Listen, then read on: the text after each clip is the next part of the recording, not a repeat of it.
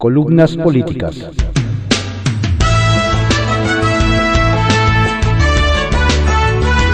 Continuamos con la audiosíntesis informativa de Adrián Ojeda Román, correspondiente a hoy, lunes 7 de febrero de 2022. Demos lectura a algunas columnas políticas que se publican en portales informativos y periódicos capitalinos de circulación nacional. Solo digo lo que veo, por Fernando Montezuma, que se publica en el portal de cconoticias.info. Sin rumbo. La semana pasada le comentaba acerca de los primeros tres reporteros asesinados en los primeros días del año. El propio lunes 31 de enero de 2022 asesinaron a otro compañero, Roberto Tolero, colaborador de Monitor Michoacán, quien fue asesinado a balazos en Zitácuaro, Michoacán. El 27 de enero, el medio denunció amenazas contra sus integrantes por cubrir temas de corrupción. Ante el artero crimen, el vocero de la presidencia Jesús Ramírez Cuevas y el alcalde de Zitácoro, Antonio Orihuela, negaron el vínculo entre el asesinato y la labor periodística, omitiendo por completo los antecedentes de amenazas previas contra el medio de comunicación y contraviniendo el protocolo homologado para investigar delitos contra la libertad de expresión. Por si fuera poco, este domingo nos enteramos de otro asesinato más, con lo que suman cinco compañeros reporteros muertos en los primeros días de 2022. Él era Ernesto Islas Flores, editor del portal NotiRedes en Tijuana, Baja California. Hace unos minutos ejecutaron de cuatro balazos a mi hijo Marcos Ernesto, afuera de mi casa, publicó su padre y también periodista, Marco Antonio Islas Parra. Así, querido lector, lamentablemente se irán sumando cada vez más periodistas asesinados ante la incompetencia y negligencia de las autoridades que deberían garantizar el derecho a informar y a la libertad de expresión. Ya a lo largo de la semana escuchamos y vimos en diversos espacios que México sigue siendo el país más peligroso para ejercer el periodismo solo por detrás de países en situaciones de guerra como podría ser Israel.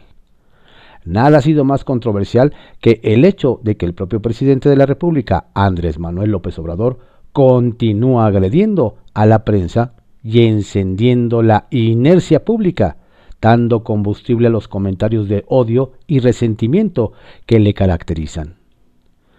Desde la palestra pública se atreve a señalar y sentenciar a periodistas como calumniadores, mentirosos, corruptos o comprados, tan solo por el hecho de disentir en sus opiniones. Más allá de los compañeros asesinados, estamos también quienes somos agredidos verbal o digitalmente están también quienes han sido callados en, como el caso de Carmen Aristegui, que recientemente volvió a la luz pública luego de que el propio presidente se diera la tarea de censurar su trabajo solo porque ya no le gustó.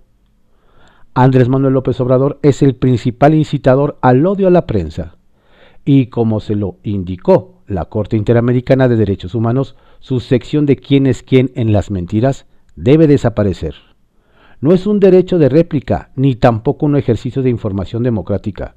Es sentar a la prensa en el banquillo de los acusados y señalar sin pruebas ni fundamentos aquellos trabajos que no le parecen. El ejercicio del periodismo es el sustento de cada democracia, puesto que si se garantiza el derecho a la información y el derecho a la libertad de expresión, se puede atender todos los demás asuntos que le competan al Estado mexicano dijo John Perrich, que gracias a la libertad de expresión, hoy ya es posible decir que un gobernante es un inútil sin que nos pase nada. Al gobernante tampoco. Yo solo digo lo que veo. Juego de cartas. Salud mental. En el contexto en que vivimos actualmente, la salud mental se ha vuelto un tema de interés general. De ello platiqué con Armando Galeana, CEO de Omaisha, o una empresa dedicada al cuidado del bienestar psicoemocional de la fuerza laboral, que es el activo más valioso de toda organización. Señaló Galeana. En este sentido, destacó que Omaisha puede ayudar a las empresas a cumplir con la norma oficial mexicana NOM 035, que tiene como objetivo establecer los elementos para identificar, analizar y prevenir los factores de riesgo psicosocial, así como para promover un entorno organizacional favorable en los centros de trabajo. De esta manera, Omaisha tiene como compromiso el cuidar de los trabajadores, a la vez que apoya a las empresas a alcanzar sus objetivos. Reducción.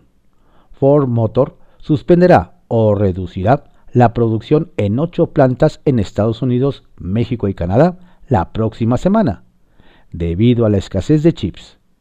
Se interrumpirá la producción en las plantas de Michoacán, Chicago y Cuautitlán. En Kansas City, el portavoz de Ford señaló que la producción de camionetas F-150 se suspendería mientras se espera el turno para la producción de las camionetas Transit. Revocación. Mientras el país se cae a pedazos, la Constitución obliga al INE a cumplir el capricho presidencial de la revocación de mandato. Chistecito que costará finalmente 1.567.4 millones de pesos. Al respecto, la ministra Margarita Ríos Farjat dejó claro su posicionamiento al señalar que la redacción de la pregunta que propone la ley de revocación de mandato daña el pluralismo político.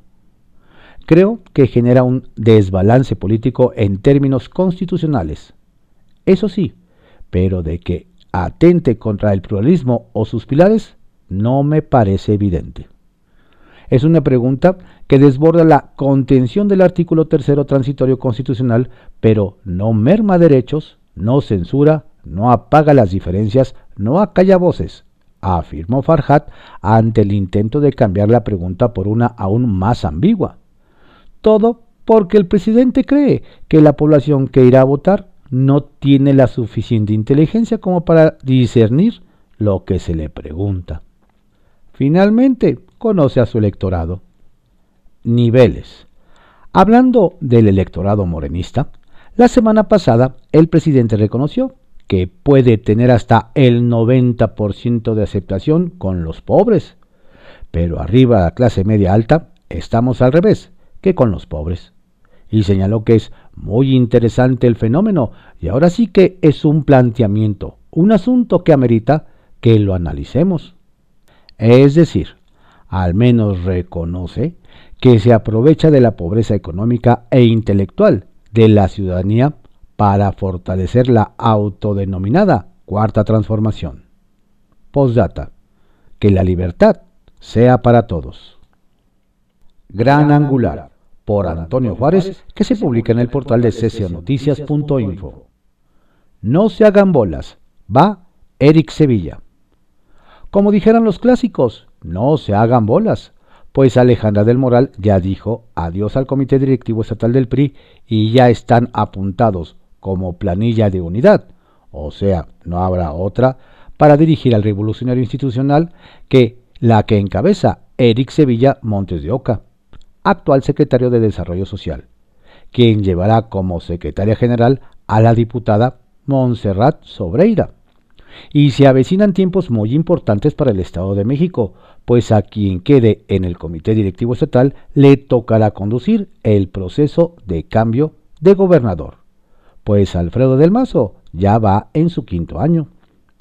Y pues como le decía, no se hagan bolas, porque ya está decidido. El dedo apuntó hacia Eric Sevilla Montes de Oca para presidente del Comité Directivo Estatal y la diputada Montserrat Sobreira como secretaria del Comité Directivo Estatal del Tricolor. Nos reportan que por ahí de las 12 horas de este lunes 7 de febrero llegarán a la sede priistas para proceder al registro oficial.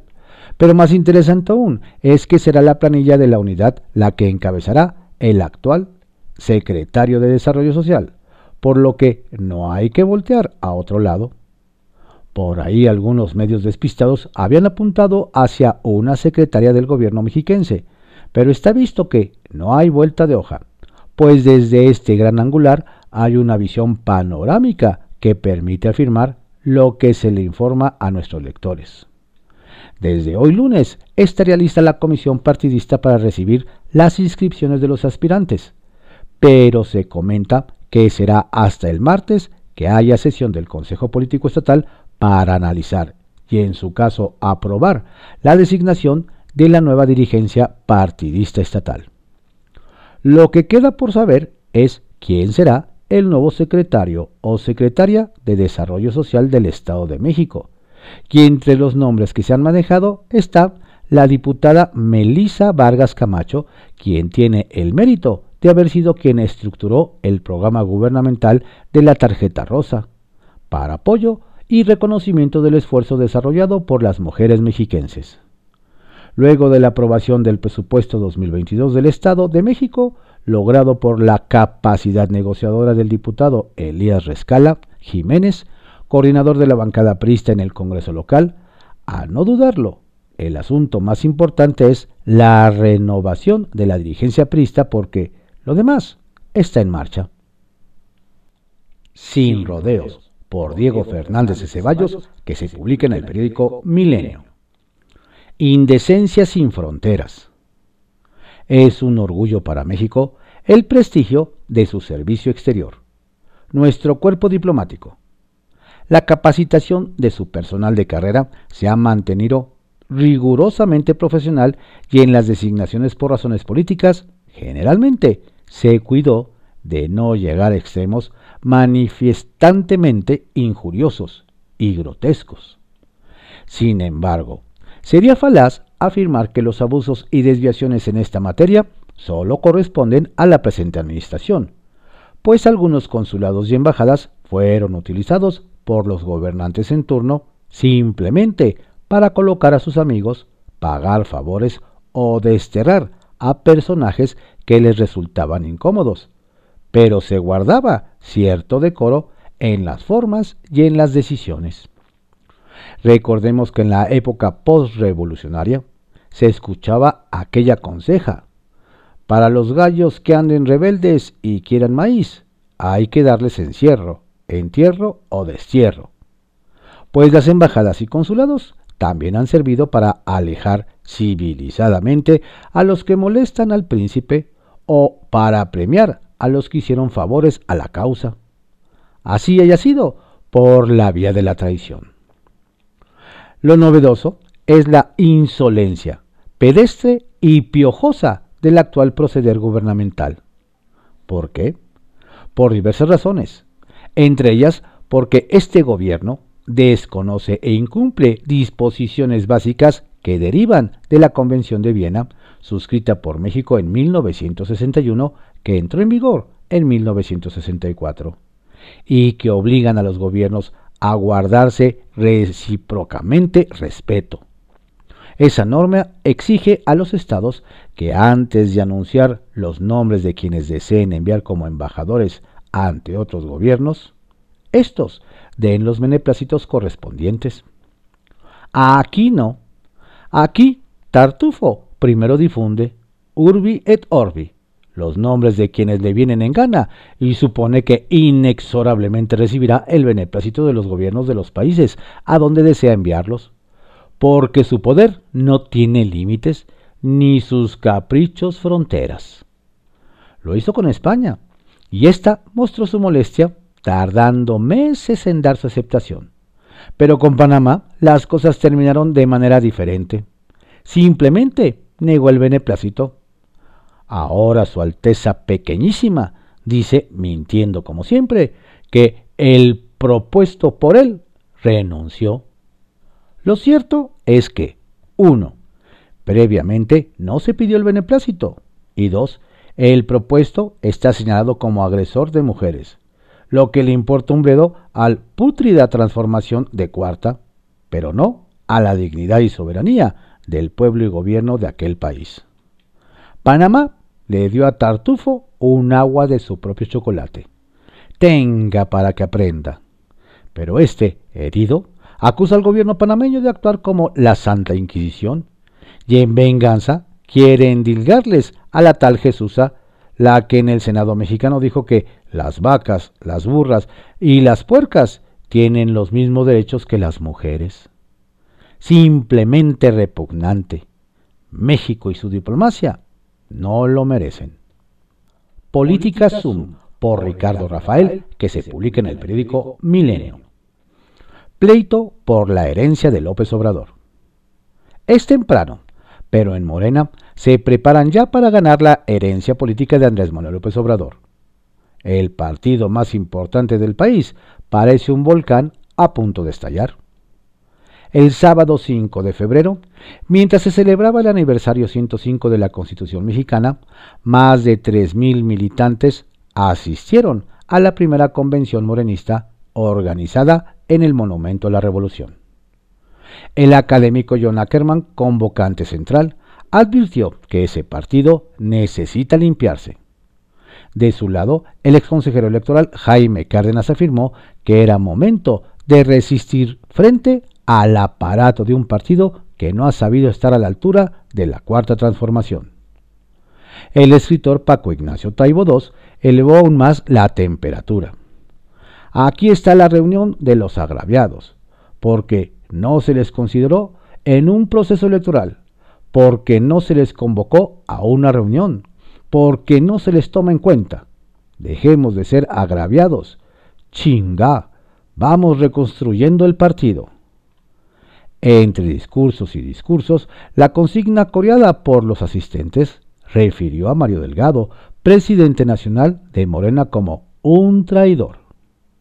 El documento de convocatoria a esta convención argumenta que la popularidad de Morena contrasta con su profunda debilidad institucional.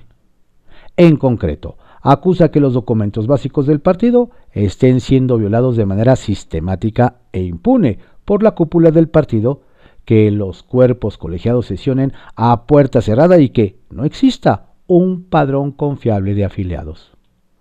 También subraya ese texto que el proceso de selección de candidaturas sea opaco y discrecional, y que la militancia permanezca excluida de las decisiones principales del partido. Entre las personas asistentes a esta convención destacaron, además de quienes han sido mencionados, el historiador Pedro Salmerón, la senadora Jesús Rodríguez, la exsecretaria Irma Heréndida Sandoval, el abogado Bernardo Batis y el escritor Enrique Semo. No es coincidencia que sean personajes próximos al proyecto de Claudio Sheinbaum y ciertamente al morenismo más ideológico. Zoom. Es temprano para repartir herencias, pero ya comenzó un pleito inevitable y largamente anunciado, cuyo pronóstico no augura tiempos de paz para nadie, dentro ni fuera de la casa. Poligrilla Mexiquense, por Pablo Cruz Alfaro, que se publica en El Heraldo de México. Álvarez Puga y sus cómplices en el Edomex. Las investigaciones que lleva a cabo la Fiscalía General de la República en contra de Víctor Manuel Álvarez Puga e Inés Gómez Montt por su posible participación en los delitos de delincuencia organizada y operaciones con recursos de procedencia ilícita, nos dicen, se ha extendido al Estado de México por la relación que empresas relacionadas con los indiciados mantuvieron con funcionarios de un municipio del Valle de México, gobernado por Morena entre 2019 y 2021. Según información de la indagatoria que obra en nuestro poder, las pesquisas estarían encausadas a esclarecer la presunta triangulación de recursos públicos que se dieron por medio de empresas catalogadas como factureras y que fueron a parar a cuentas bancarias de particulares que, según información clasificada, ya habrían sido identificados por la Fiscalía General de la República con el apoyo de la Unidad de Inteligencia Financiera WIF y autoridades del sistema de administración tributaria SAT, que siguieron el hilo de las operaciones mediante la red bancaria. Hoy más que nunca, cobran fuerza los señalamientos que hace unos días realizaron integrantes de la Comisión de Vigilancia del Congreso local, quienes acusaron una presunta opacidad en el actuar del órgano superior de fiscalización del Estado de México, OSFEM, que extrañamente solo auditó a 26% de los municipios gobernados por Morena y dejó afuera municipios como Tlanepantla, Coacalco, Atizapán de Zaragozas, Metepec y Toluca. Estos dos últimos, por cierto, con múltiples denuncias por actos de corrupción en que habrían incurrido las administraciones salientes y que han sido señalados por los nuevos ediles. Aún hay más. Entre otras cosas, con la reforma al bando municipal de Catepec que establece como obligatorio el uso de cubrebocas en espacios públicos, el índice de contagios del COVID-19 en el municipio disminuyó durante enero, en comparación con la media nacional y otros municipios del Estado de México con menor número de habitantes. Datos oficiales de la Secretaría de Salud del Gobierno Federal indican que en el primer, mes del año, Ecatepec reportó 8.592 casos positivos de la COVID-19, lo que representa una tasa de contagios de 520 casos por cada 100.000 habitantes, mientras que la medida nacional durante el mismo periodo fue de 762 positivos por cada 100.000 mexicanos. Haciendo un comparativo, tomando como media la misma cantidad de habitantes, Netzahualcoyo registró 10.526 casos positivos. Naucalpan reportó 8.000 casos positivos de COVID-19. Durante enero, con una tasa de contagio de 962 personas, y Tlanepantla reportó en el mismo periodo una tasa de 1.054 contagios. La de hoy. El comité directivo del PRI en el Edomex llevará a cabo este lunes el registro de las fórmulas de aspirantes que participarán en el proceso interno de la elección del nuevo presidente y de secretario general, cargos que quedaron acéfalos el pasado jueves con la dimisión de Alejandra del Moral Vela y Darío Zacarías. Hasta la próxima. Alajero, por Marta Naya, que se publica en el periódico El Heraldo de México soberbia del presidente y ambición del canciller. Yo nunca había visto en mi experiencia diplomática de 40 años en el servicio exterior que la investidura presidencial estuviera enfrascada en estas pequeñeces. Y la pregunta es, ¿dónde está el secretario de Relaciones Exteriores? Son palabras del embajador en retiro Agustín Gutiérrez Canet, quien considera que nuestra política exterior y en los tropiezos últimos que se han dado particularmente en el afer panameño, se mezcla una soberbia presidencial junto con una ambición electoral del canciller. De Marcelo Ebrard, el embajador en retiro, reprocha que el canciller ni siquiera defienda, le guste o no, las posiciones que el presidente decida y mejor se va a Puebla a pintar vajillas. ¿Todo por qué? Porque está en sus afanes electorales queriéndose hacer el simpático cuando está abandonando su responsabilidad como secretario de Relaciones Exteriores. Y la actitud de Andrés Manuel López Obrador se la explica así. El presidente está acostumbrado a hacer que se haga su voluntad dentro de México. Por ejemplo, si presenta una candidatura para la Suprema Corte de Justicia, hemos visto cómo no fue aprobada por el Senado la primera vez, ni la segunda, ya hasta la tercera cuando se empeña en sacar adelante su decisión original. Pero aquí, apunta, el problema es que ya no está tratando en una mañanera con el público y las instituciones nacionales mexicanas. Está tratando con países soberanos como es Panamá. Impugnar a la canciller panameña por rechazar a Pedro Salmerón como embajador, comparándola con la Santa Inquisición, coloca a la funcionaria en situación muy incómoda. En primer lugar, indica Gutiérrez Canet, me parece inapropiado que el presidente se dirija de esa manera a la jefa de la diplomacia de un gobierno extranjero con el cual mantenemos relaciones diplomáticas cordiales.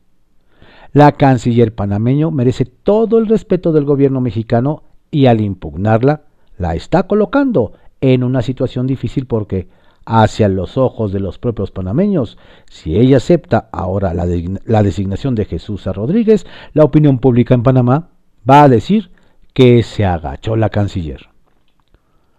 Amplía el análisis. La política exterior la dirige el presidente, es su facultad constitucional. Pero yo pienso, agrega, que el presidente hacia el exterior es el jefe del Estado, no es el líder de un movimiento de regeneración nacional, no es el líder de un partido, no es presidente del PRI, ni es presidente del PAN, ni es presidente de Morena. Y aquí, ese es el problema, que está morenizando al servicio exterior mexicano con estos nombramientos.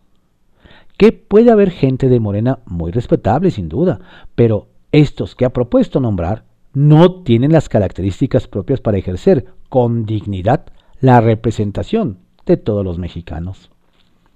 Desde su perspectiva, lo que está planteando es la defensa de, la institución del Servicio Exterior Mexicano de carrera, que es desplazado por estos nombramientos que la propia opinión pública mexicana rechaza. En cuanto al silencio de sus compañeros del Servicio Exterior ante los maltratos y tropiezos en nuestra política exterior, Gutiérrez Canet no los culpa del todo porque, como miembros del Servicio Exterior de carrera en activo, Tú no puedes criticar a tu propio gobierno. En ese momento acabaste con tu carrera. La regla es siempre defender a tu gobierno y para eso te paga, para dar la cara. Un diplomático profesional al servicio del Estado no tiene por qué expresar sus opiniones personales, sostiene. Esas son las reglas del juego, que yo respeté. Hoy yo ya no soy miembro del servicio exterior, en activo Estoy retirado y entonces tengo la libertad de expresar mis puntos de vista con toda la libertad. Gemas, obsequio de AMLO. Me puedo caer, pero me voy a levantar. Capital Político, por Adrián Rueda, que se publica en el periódico Excelsior. Prefiere Claudia energías limpias. La semana pasada, Claudia Sheinbaum anunció orgullosa que el gobierno de la Ciudad de México, en coordinación con la UNAM y con una empresa privada, comenzó a producir baterías de litio para reconvertir autos de gasolina a híbridos y eléctricos. Que esto llevará a desarrollar vehículos totalmente eléctricos en la ciudad con tecnología 100% mexicana, para lo cual el capital privado ayudará a generar la producción masiva, lo que impactará en la conservación del medio ambiente. Y puso como muestra un vehículo, un vehículo tipo Suru, que fue totalmente reconvertido y está siendo probado. Muy buena noticia no solo para los capitalinos, sino para los habitantes de todo el país, desde luego. El anuncio originó mensajes de admiración de sus compañeros como Tomás Pliego, dirigente local de Morena, quien no perdió la oportunidad de ponerse de tapete. Este personaje gris, como una tarde de invierno, escribió en su Twitter, Hoy se presenta el futuro. La jefa de gobierno muestra autos híbridos y eléctricos con tecnología de litio mexicano. Esa es una visión de futuro de energías nobles. A lo mejor quiso decir renovables para la movilidad futura del país. Una promesa de 2018 ya haciéndose realidad como muchas otras. Qué bueno que Claudia se preocupe por la ecología, pero en primer lugar, no fue una de sus promesas de campaña. Y aún está en proyecto. En segundo, habría que preguntar qué opina de esto en Palacio Nacional. Y es que por aquellos rumbos han calificado como oportunistas y politiqueros a quienes se arropan en la bandera ecologista solo para llevar agua a su molino y hacer quedar mal al gobierno federal.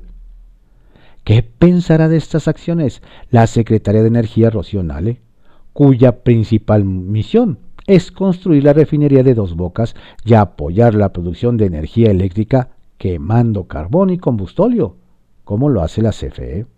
Suena, al menos contradictorio, que mientras la 4T está en contra de la producción de energías como la eólica y de que autos eléctricos producidos en Estados Unidos invadan el país, Sheinbaum esté impulsando vehículos movidos por energías limpias. La jefa de, gobierno presume la colaboración con la UNAM, su alma mater, cuando apenas hace unos meses, siguiendo el discurso presidencial, decía que la universidad había desviado su camino apoyando el modelo neoliberal.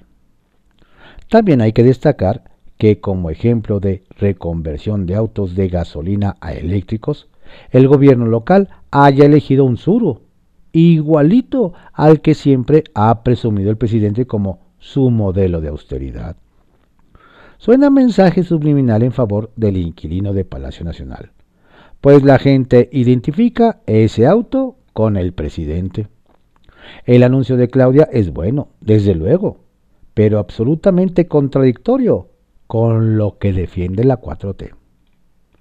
Centavitos.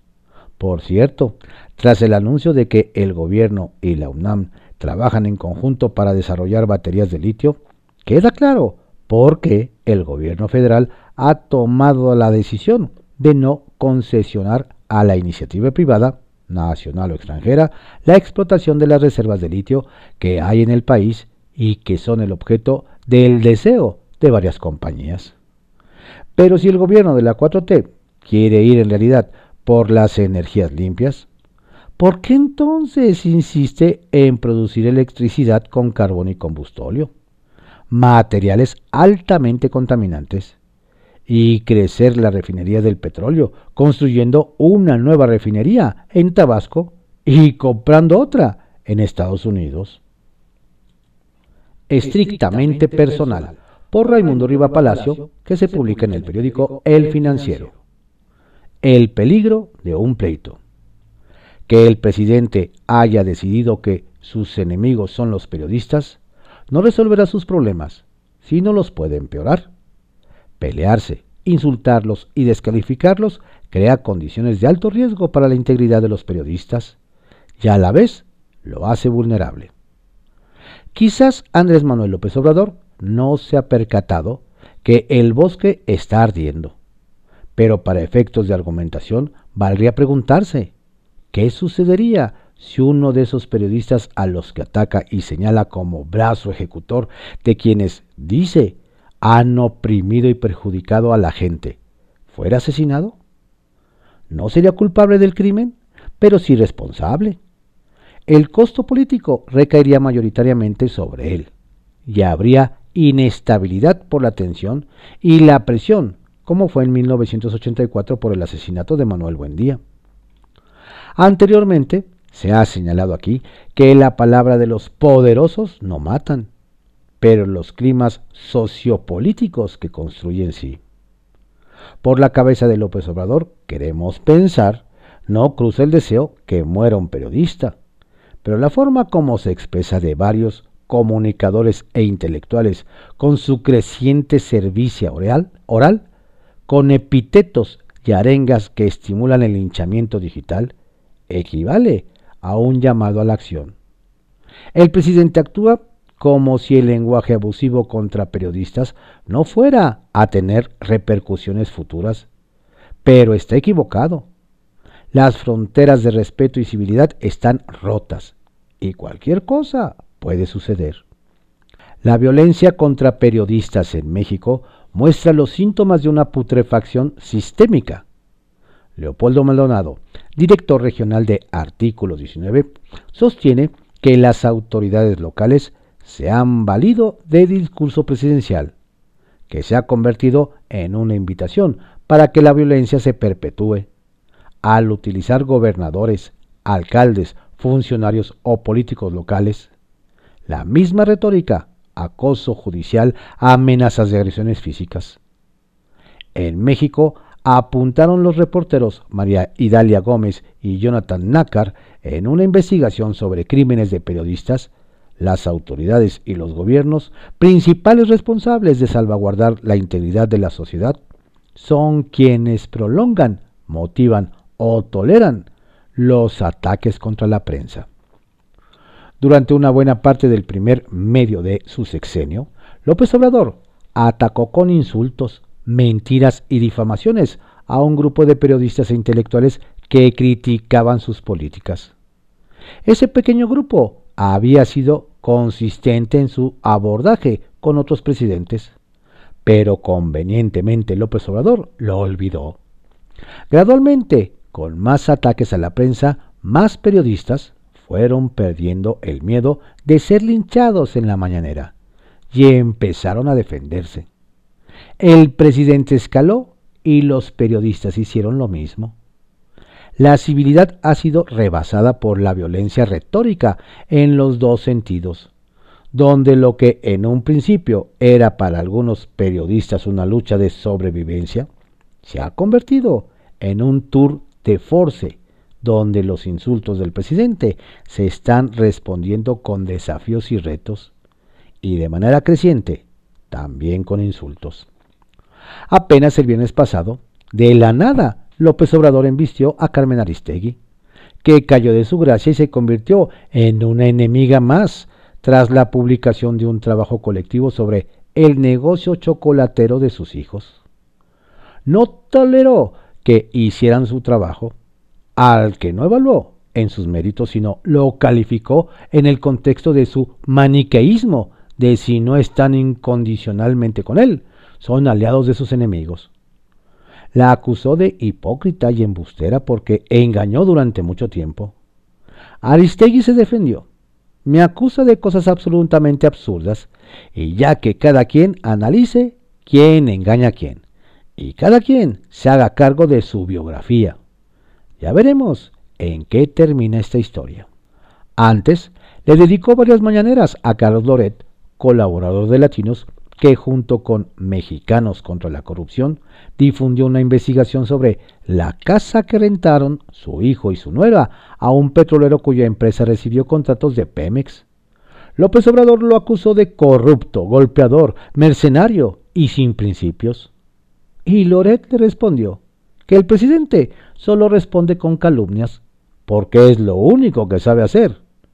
Igualmente de la nada, el presidente atacó a Broso, el payaso inventado por Víctor Trujillo, quien el viernes pasado le respondió de una forma como no se recuerda que le hayan hablado públicamente a un presidente. La línea de respeto a la investidura presidencial está borrada, pero quien la eliminó fue el propio presidente con sus abusos retóricos contra la prensa y los periodistas.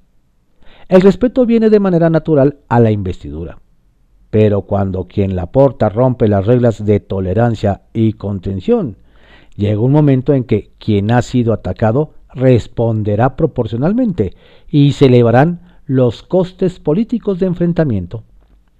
López Obrador comenzó a hablar sobre medios y comunicadores, argumentando su derecho de réplica.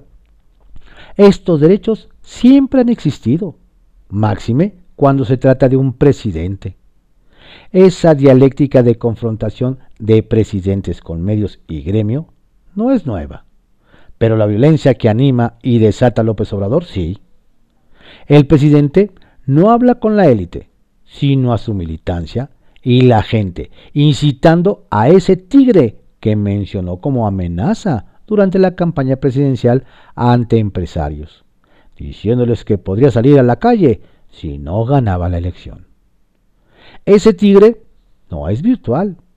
Y así como hay un sector tutelado y utilizado escalonada y proporcionalmente para los objetivos de corto plazo, el daño reputacional a comunicadores e intelectuales, por ejemplo, hay otros que corren sin control en la ruta de sus fanatismos. Es tan sistemático el presidente en sus ataques, pero con calificativos cada vez más brutales que está sembrando las condiciones para que alguien aproveche la coyuntura. Puede ser en lo más rupestre que quien tenga un diferendo personal con alguien de su galería de tiro en la mañanera pueda llegar a pensar que si actúa y cobra venganza, puede salir impune.